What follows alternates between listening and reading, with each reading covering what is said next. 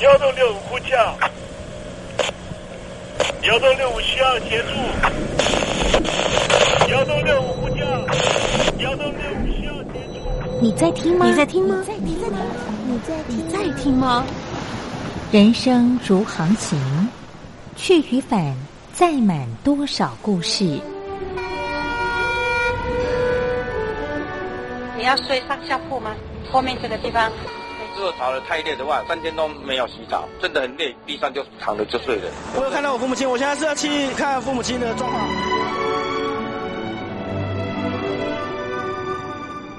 聆听故事湾，让每个故事找到属于自己的码头。我到了那儿以后，我们就往妈妈家去。我一到那边，就感觉我妈妈已经她能够活活下来都不容易。我知道，他没他没跟我讲，我也不敢问，好好苦。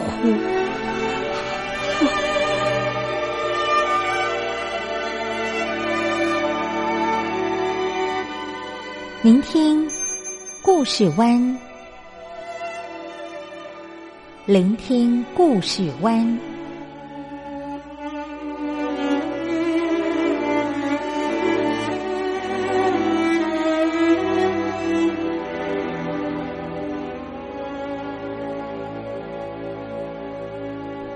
故事总有一个停泊的港湾。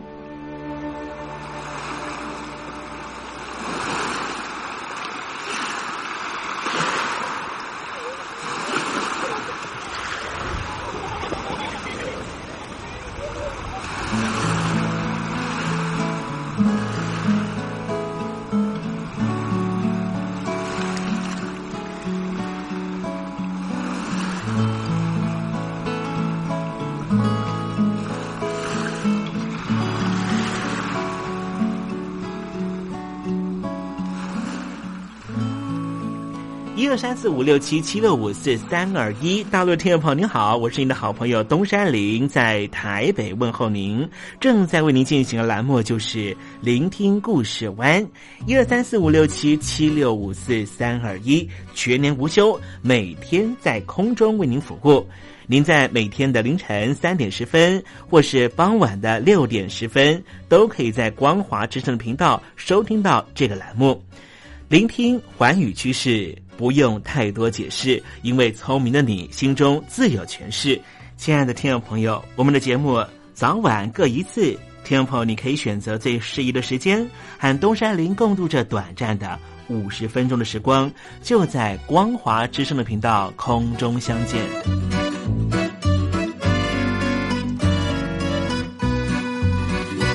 听众朋友，收听、聆听故事湾东山林的节目，到底能够听到什么样的内容呢？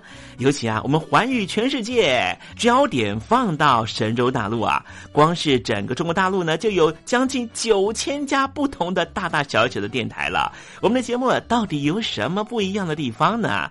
嗯，让东山林自吹自擂一下吧啊。宫中频道何其多，赵钱孙李挺能说。热点平地上直播，仔细听来差不多。直播室外领导多，你说他能怎么说？开场才说茶黑窝，碰上土狼不敢摸。主播低头翻翻稿，导播左右反复搓，想到孩子泪婆娑。好了好了，都别说，且听东山林怎么说。东山林不是红太狼，也不是那喜羊羊，亲亲海上一叶舟，才能自在自在说。客官呐、你拉把椅子随便坐，袒胸露背床上卧，怎么自在怎么做，就当这是自己家，自己家。睁大眼睛，show time！Hello，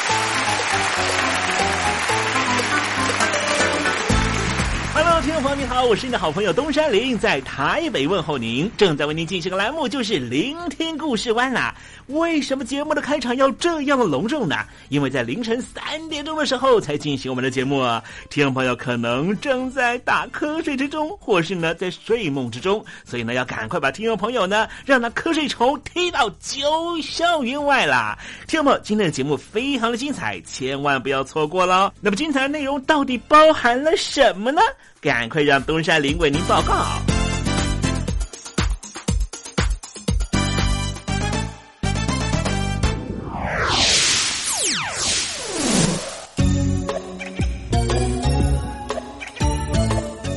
星期一，星期一，猴子穿新衣。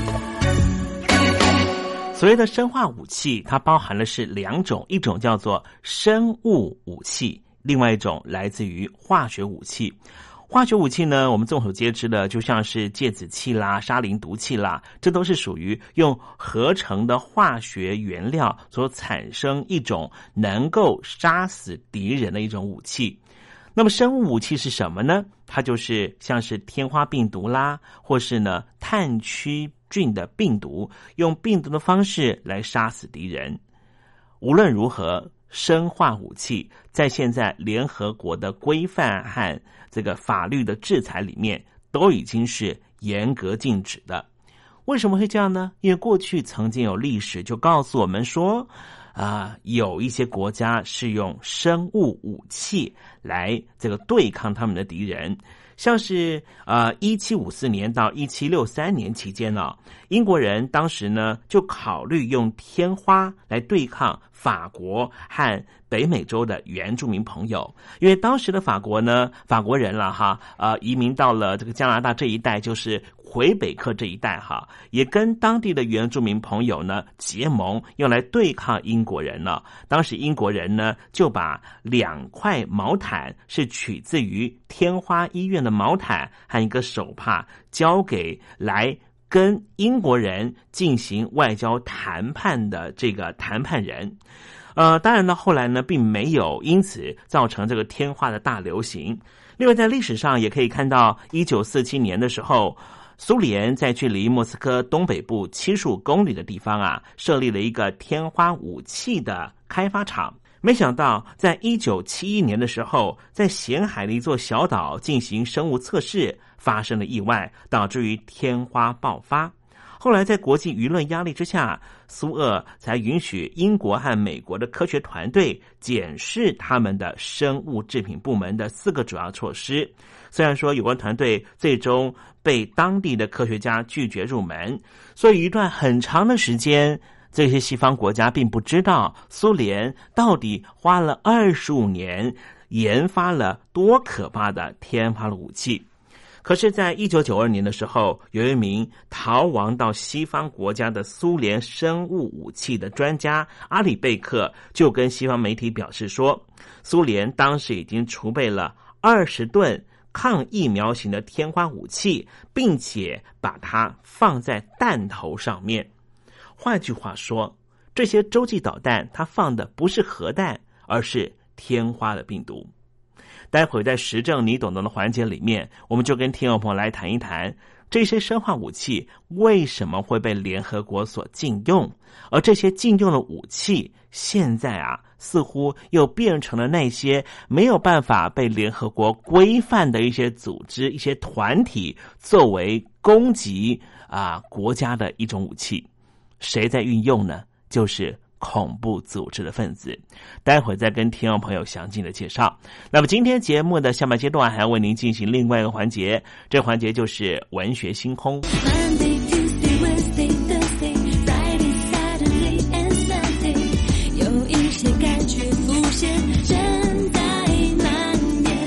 我是喜恩，希望世界和平，一切都有主的看顾。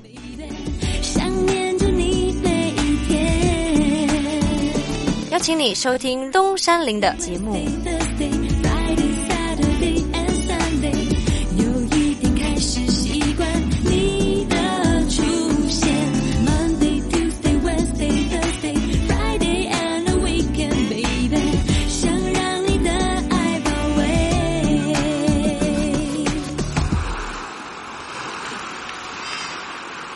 是光华之声，在台北发音。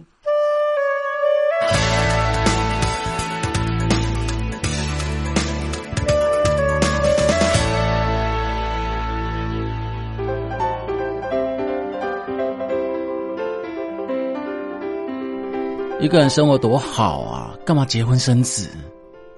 我们没想过生孩子，不想被孩子绑住吧？哎，没钱怎么生小孩？养孩子很花钱的。一胎化时期的大陆，多生一个孩子就是超生，会罚钱的。现在大陆全面二孩，名正言顺的可以多生一个孩子，大家却不想生。不生的情况下，大陆每年的出生率就像水滴般向下坠落。从上世纪九零年代开始，大陆出生人口出现趋势性下降，从每年两千多万人下降到两千零三年的一千六百万人以下，之后一直在一千六百万人上下波动，最低达到一千五百八十四万人。过去大陆引以为傲的人口红利，如今成为人口危机。一连串的人口问题，不但阻挡习近平中国梦的实现，也影响大陆的长远发展。习主席需要您的帮忙，请您写下中共当局应该如何面对日益严重的人口危机，以及解决大陆人口问题的建议。我们准备短波收音机送给您。只要来信参加“帮帮习主席”活动，写下中共当局应如何面对日益严峻的人口危机，以及解决大陆人口问题的建议，就可以参加抽奖。活动从现在开始一直进行到十月十五日。来信请你寄到台北邮政一千七百号信箱，台北邮政一千七百号信箱，嘉陵东山零收。电子邮件请寄到 l i l i 三二九小老鼠。ms 四十五点 highnet 点 net，l i l i 三二九小老鼠 ms 四十五点 highnet 点 net，赶快帮习主席生娃哦！不不不，不对，是赶快帮习主席想办法。现在，请习近平同志讲话。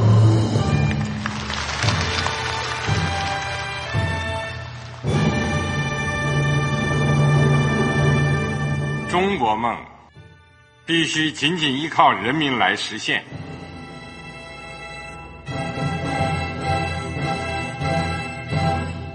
好国民得关心家事、国事、天下事。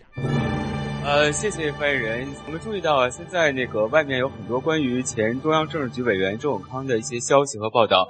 我不知道发言人对这个事情有没有什么可以呃透露、可以披露的。国家对于公事啊，不是什么东西都要公示的。我只能回答成这样了，你懂的。那么作为天津市来说，每年要偿还的这个公路建设的贷款量有多大？哎，这个。郝国民，这个偿还得回避时政敏感议题。因为他这个这个事儿，我就不好再说太细。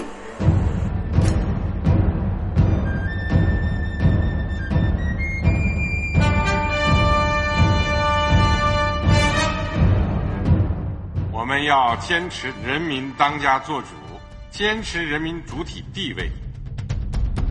任何官方不宜说太细，期望您体谅的话题，尽在实证，实证，你懂的。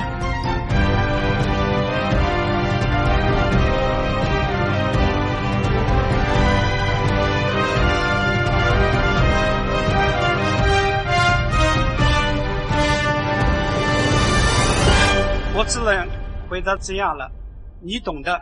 那些官方无法为您说太细的事情，就让东山林为您详细的说明白。天婆早上好，晚上好，正在为您进行的栏目就是聆听故事湾。此刻为您进行的环节就是时政，你懂的，一同关心焦点话题。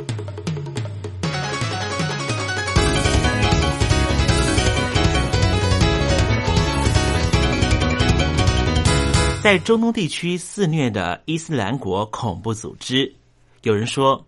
只要在五年的时间，它就会成为中东的最大势力国，而且它也将会拥有恐怖的生化武器，威胁邻近国家，尤其是欧美国家。今天我们跟听众朋友谈谈，到底是谁在开发生化武器？把细菌或是病毒作为武器，这历史可以追溯到古代。但是近代因为科学技术大幅进步，使得生化战争进入另外一种局面。透过基因改造技术。人类现在可以制造出许多杀伤力很强，而且完全没有疫苗可以预防的全新生化武器。二零一一年十二月，美国国家卫生研究院下属的国家生物安全科学顾问委员会，非常罕见的。要求美国科学促进会所发行的权威杂志《科学》不要刊登某两个研究团体的论文。这论文发表时间也同时遭到延后。众所皆知，美国是一个民主大国，对于新闻自由、出版自由、研究自由、学术自由都有非常充分的保障。为什么美国国家卫生研究院胆敢犯众怒？要求权威杂志《科学》不要刊登某两个研究团体的论文呢？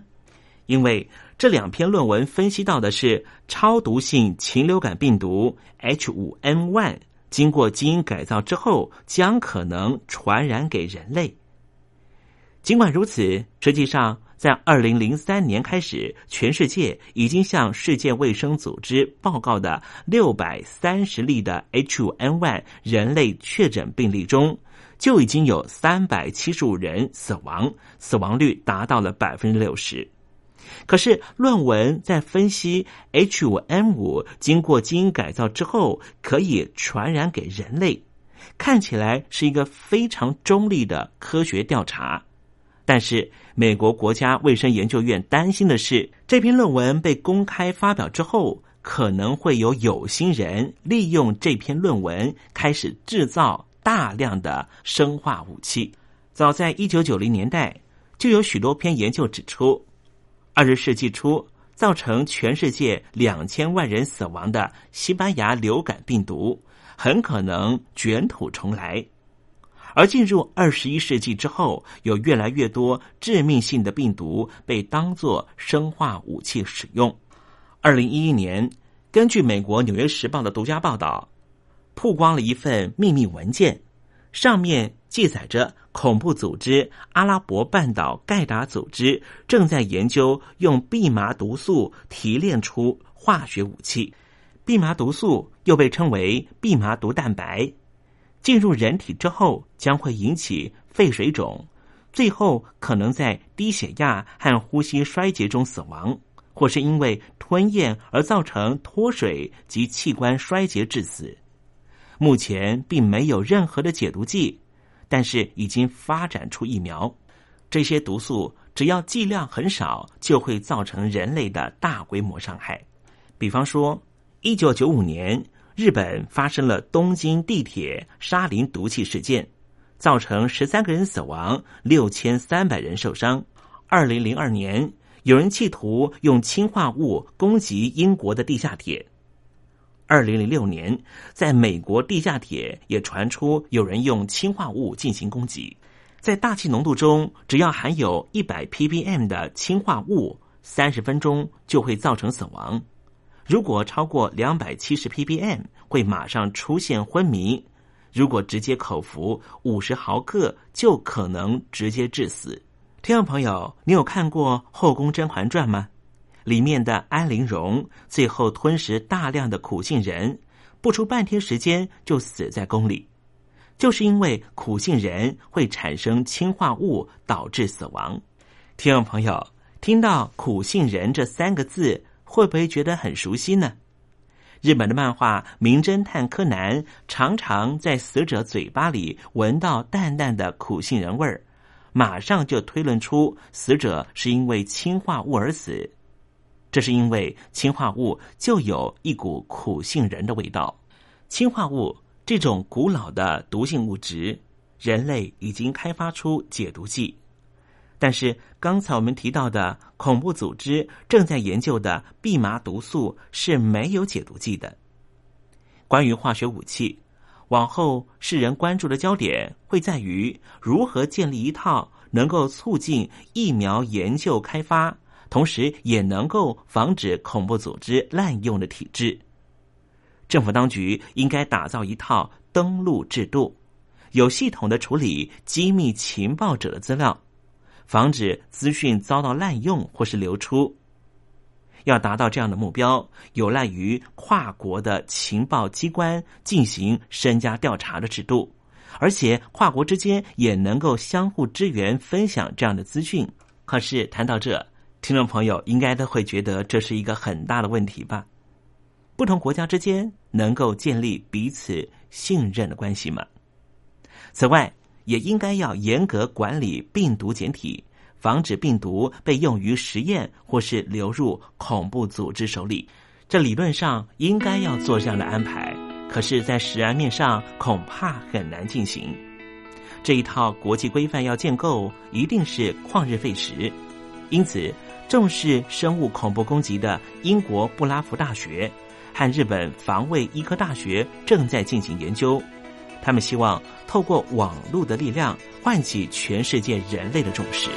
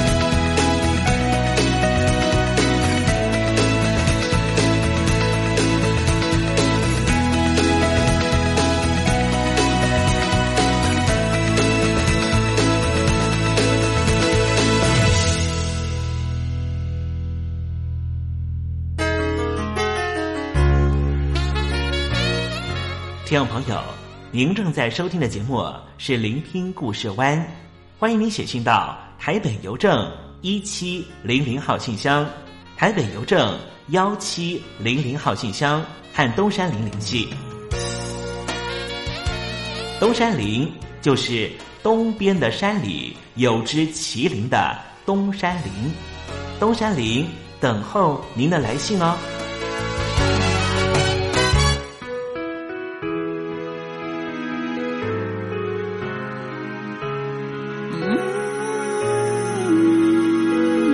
安排一首吴中明带来的歌曲《太冷静》。我太冷静，是我没有回头的原因。什么结果舍得让你留着不说？我听听见了一段感情走到尽头，还呼吸你的气息，好像爱没有离去，还是默默无声等着你。我太冷静，是我没有眷恋的原因，也许能够。闭上眼看着你走，我听听见了一颗真心穿越伤痛，还跳动我的记忆，好像失去了力气，还是默默无声等着你。可惜我没有让步的理由。抱歉，我没有尽力给你所有。原谅我，还亏欠你太多宽容，一点念头都嫌太重。可惜我没有让步的理由。抱歉，我没有尽力给你所有。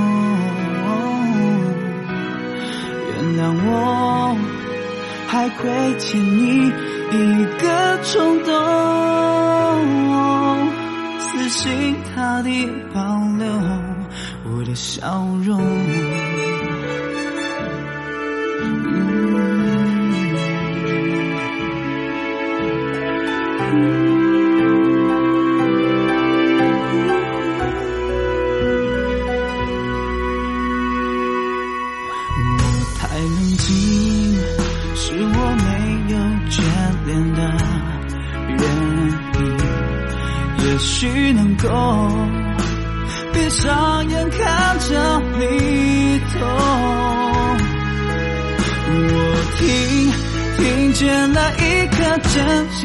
心穿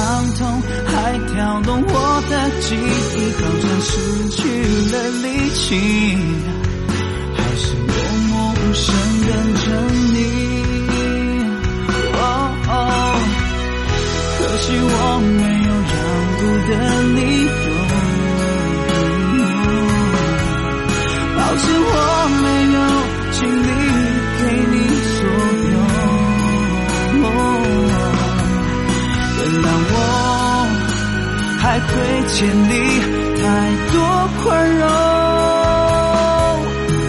一点点头都嫌太重可惜我没有让步的理由。抱歉我没有尽力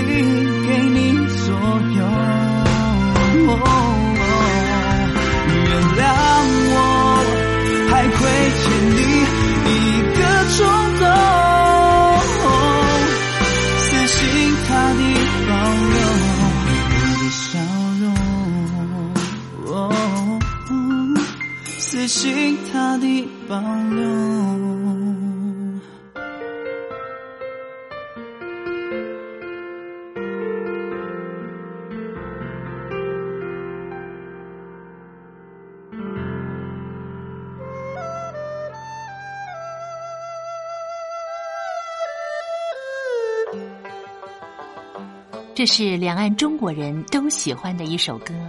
小城故事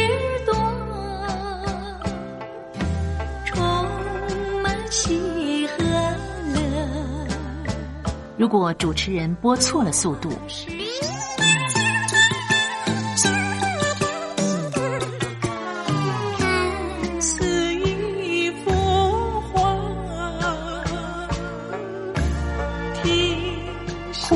或慢的走调歌曲，都不是听众喜欢的。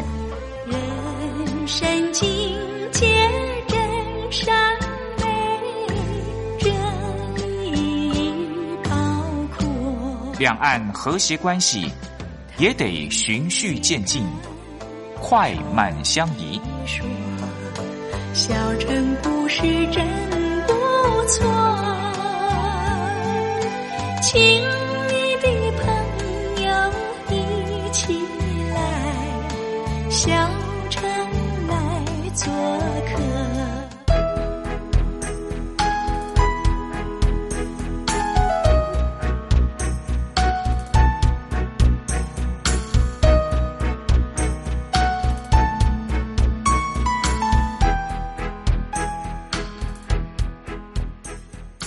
活中少不了知性的真，生活中少不了理性的善。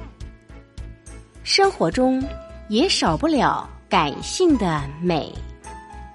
光华之声，永远陪伴您，生活在真善美的世界。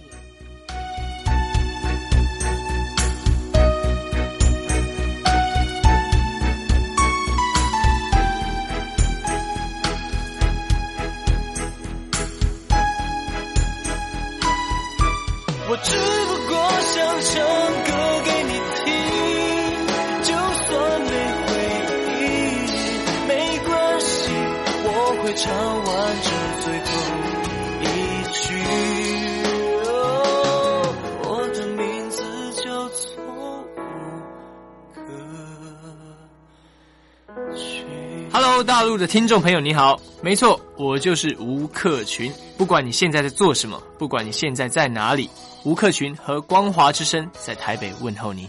我只不过想唱歌给你听，用尽我全力，一首歌。这里是光华之声。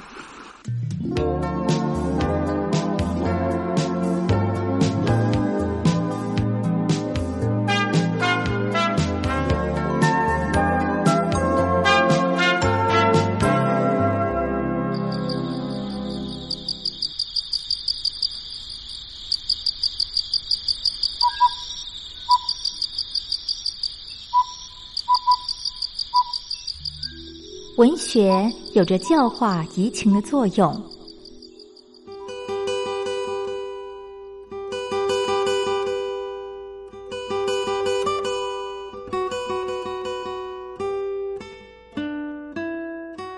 它开辟了你我的视野，转变我们的气质，陪伴我们度过生命中的每一段起伏跌宕。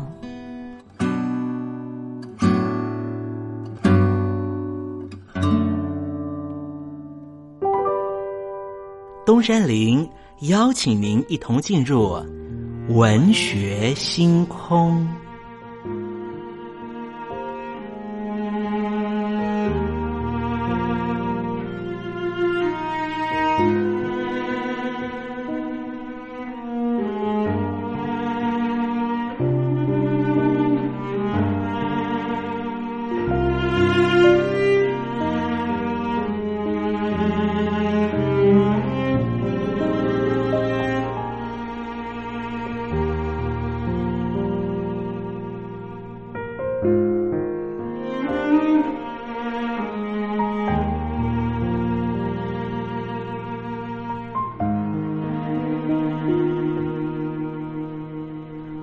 学星空，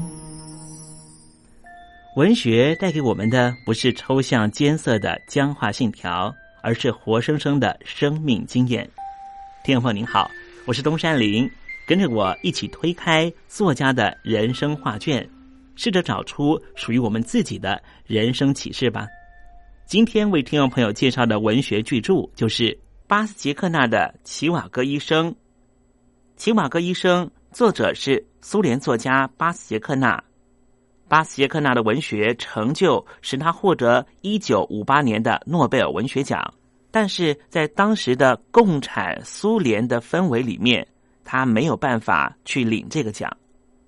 巴斯捷克纳出生在一个画家家庭，曾经就读莫斯科大学和马尔堡大学。十年革命之后，担任图书馆职员。一九一三年以后，他陆续出版了好几部的抒情诗作，因此最初他是以新锐诗人的面貌出现在苏联文坛。一九三零年、四零年，他的作品被禁，差一点就被史达林主义者迫害。他的这一本小说《齐瓦戈医生》也是被控污蔑十月革命的理由，完全没办法出版。一九五七年，经过意大利出版商发行，才正式问世。在苏联保守时代，他被视为是颓废派代表，一生过着非常灰暗的日子。瑞典皇家学院在诺贝尔文学奖的得奖理由上面，却指出他在现代抒情诗和俄罗斯宏伟的叙事诗结构上获得重要成就。齐瓦戈医生的故事背景设定在一九一八年十月革命之后的俄罗斯。原来在旧的俄罗斯军队服役的齐瓦格医师逃离了莫斯科，到乌拉尔寻求新生活，不久却被红军游击队绑架，历经千辛万苦逃回莫斯科，最终家破人亡，倒闭街头。这本书描写一名知识分子在十月革命前后三十年历史的激变中悲惨的命运和思想的转折，严厉批评苏联共产党革命的盲点。巴斯杰克纳认为，红色革命沦为少数人的权力工具，马列思想并非科学，革命也不等同真理。这部书带给他的灾难不仅于被查禁和拒领诺贝尔奖而已。他也被开除苏联作家协会的会籍，俄文的俄罗斯苏联文学史上根本就找不到他的名字。一直到一九八七年，他才被迈向改革运动的苏联政府恢复了名誉。一九八八年，《齐瓦戈医师》俄文版首度刊行在苏联境内，立刻成为年度排行榜前十名的畅销书。此时，巴斯杰克纳长眠地下。已经二十八年。和普赫士相同的是，东方读者几乎忘了巴斯杰克纳真正的成就在他的诗歌。巴斯杰克纳在风烛残年的最后岁月完成了祖诗《雨过天青》。他的悲凉自我情况和对未来希望的坚持，恰好是他本人对于俄罗斯文坛的意义。对于西方资本主义社会的文学读者而言，巴斯杰克纳的作品。充满了斯拉夫民族特有的抒情风趣，但是在他自己祖国中，他却被视为一个具有四方心灵的现代派作家。好了，听众朋友，今天的文学星空为您点亮的文学作品就是《齐瓦戈医生》，这是俄罗斯作家巴斯杰克纳的作品。希望听众朋友能够拨冗阅读。当我们真实的进入这本书的情境，透过反省思索，一定可以获得踏实的心得。文学星空，我们下回见。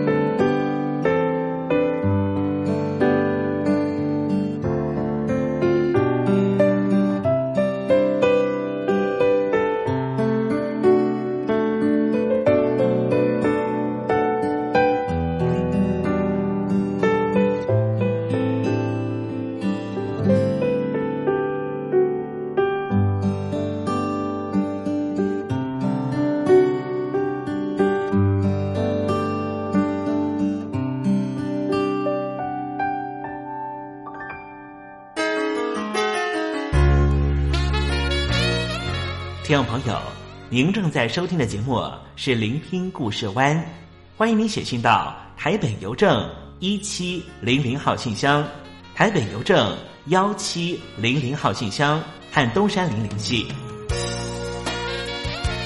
东山林就是东边的山里有只麒麟的东山林，东山林等候您的来信哦。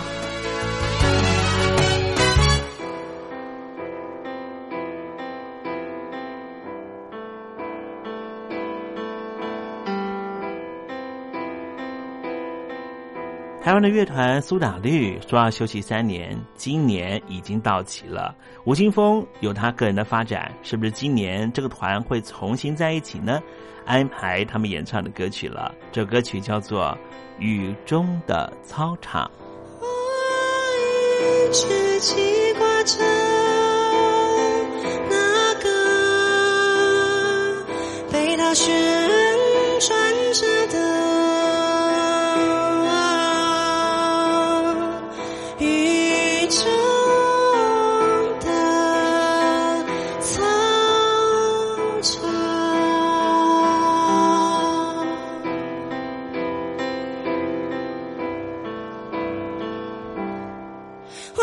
是你而不是我？为什么是这里而不是那里？为什么不是之前不是之后？不断的想把发生尽可能的延后，又不断的想在那个不在的地方。这就是旅人的梦感伤。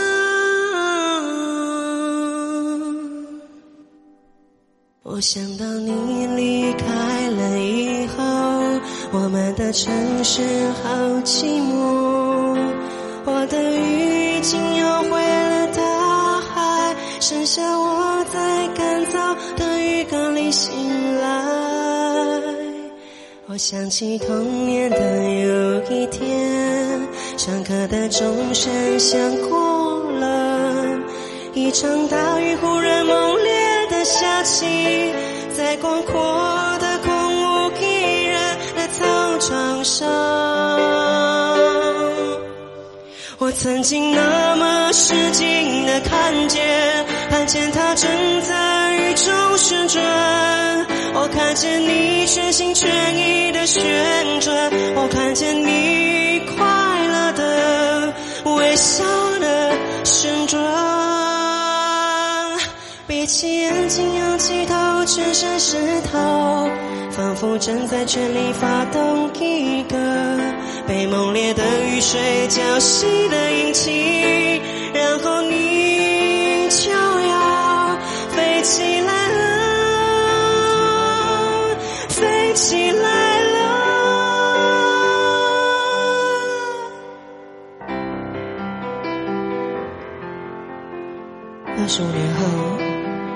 飞起来了，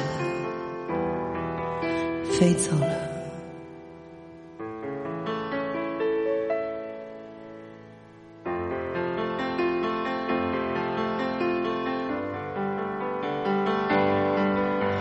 我替你开了半辈子的车，从来没有想过两点直线之间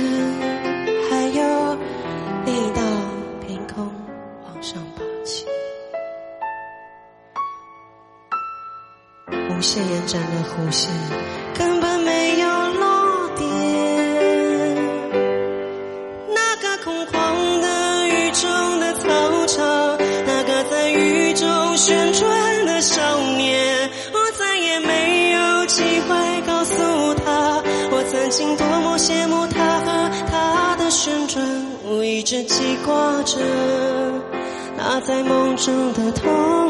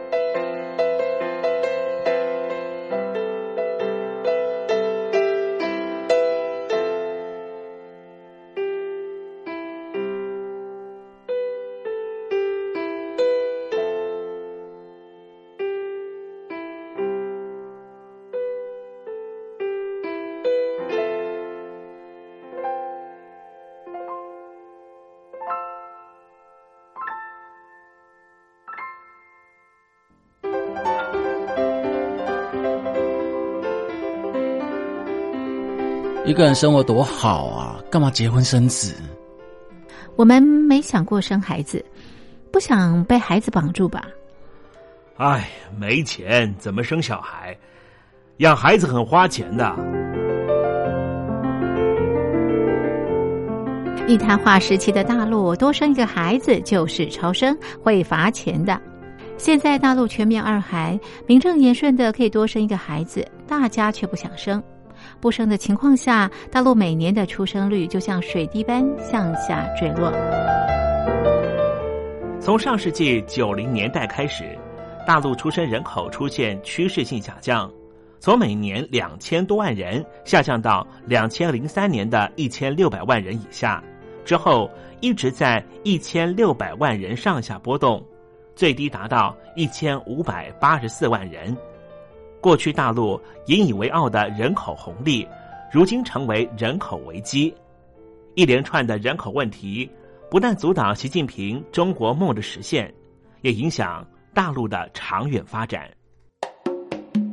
习主席需要您的帮忙，请您写下中共当局应该如何面对日益严重的人口危机，以及解决大陆人口问题的建议。我们准备短波收音机送给您。只要来信参加“帮帮习主席”活动，写下中共当局应如何面对日益严峻的人口危机，以及解决大陆人口问题的建议，就可以参加抽奖。活动从现在开始一直进行到十月十五日。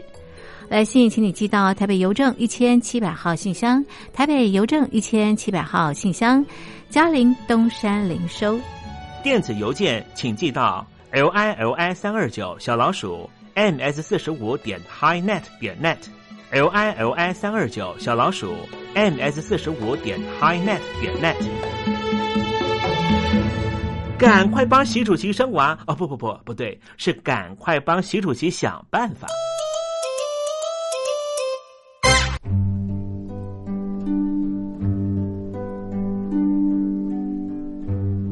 桃花潭水三千尺。